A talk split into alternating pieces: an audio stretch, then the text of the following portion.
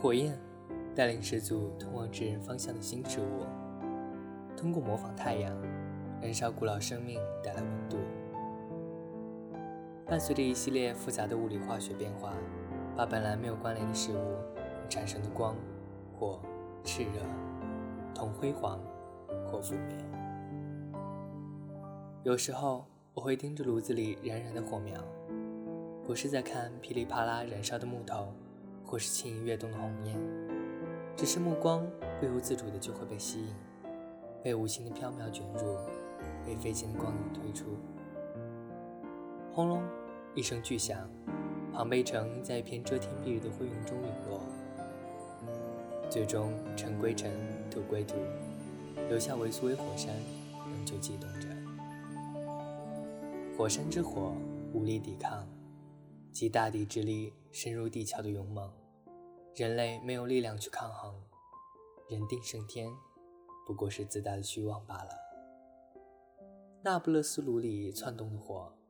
是人类无法征服的缩影，试图尝试恐惧的图腾，今天仍旧小心的使用着。大家好，欢迎收听本期的 m a s u d Station 电台，我是 Jason。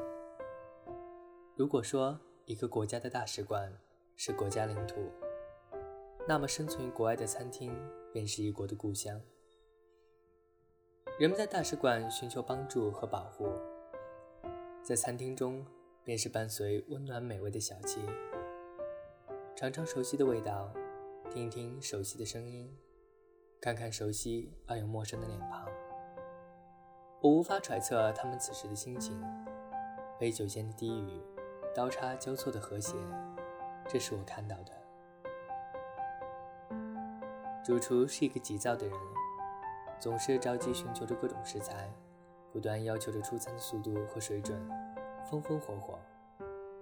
动作行为略显夸张的他，对待甜品却异常细腻考究。虽然不似法式甜品般精致唯美，却赏心悦目。第一次与外国人共事，兴奋、好奇，可这种心情很快便被工作磨灭殆尽了。人总是相似的。只不过外表不同罢了。坐落在湖畔的玻璃房子，遗世独立，陈设新古典风格，随处可见的小玩意儿、人偶和夸张戏剧人物，讽刺意味或许有吧。要说整个餐厅最为显眼的部分，莫过于那座那不勒斯炉了。两米多高的庞然大物，让人很难不注意到它。果木烧起的火焰是整个玻璃房子的心脏，呼呼迸发的热气，阴雨连绵，也是四季如春。每当有新顾客，无一不驻足在炉子前面，一面惊呼感叹着想要一探究竟，却又惊为热浪，只能远远的眺望，脚步不挪动一步。到底有什么魔力？那魔力的源头便是披萨。刚出炉，松脆可口，浓香诱人。披萨的流行不无道理，那不勒斯披萨更是神奇，翻飞着从一个面团到浓郁拉丝的美味。做披萨的人是连接谷物和味蕾神奇的一环。还没有入炉的披萨是雪白的，芝士、酱汁、肉类只是生硬的撒在上面，没有丝毫的美感。面饼第一次与火接触，是在四百多度的砖石上，受不了滚烫的温度，中心气愤地鼓了起来。不久，又被融化的芝士压平，重新接受温度的洗礼。一圈厚厚的轮边蓦地升起，轮边上冒出了许多气泡。披萨师傅眼疾手快，从侧边铲起，架在了半空中烘烤。木头上的火舌燎到了轮边，开始变得金黄。这时，长柄铲子带着披萨一圈一圈转动了起来。不消一会儿，火焰夹杂着一丝熏烟，包裹着披萨便出炉了。最经典的还要数玛格丽特：番茄酱、罗勒叶、水牛芝士、红、白、黄、绿，酸甜咸香。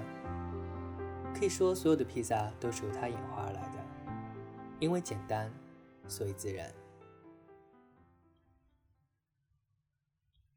母亲常说我心火中，嘴唇总是鲜红色的。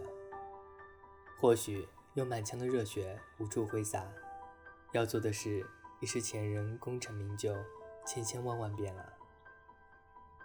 就像炉子中的火，总是在燃烧着。却烧不出这狭小的炉口，只能在胸中殆尽。看到出炉金灿灿的披萨，不曾去想那不甘熄灭、烧不透的赤焰。过了想要掌控火的年纪了，从此为舟。我不怕沉沦，一切随性，能不能？感谢收听本期的 Sud Station 电台。我们下期节目再见。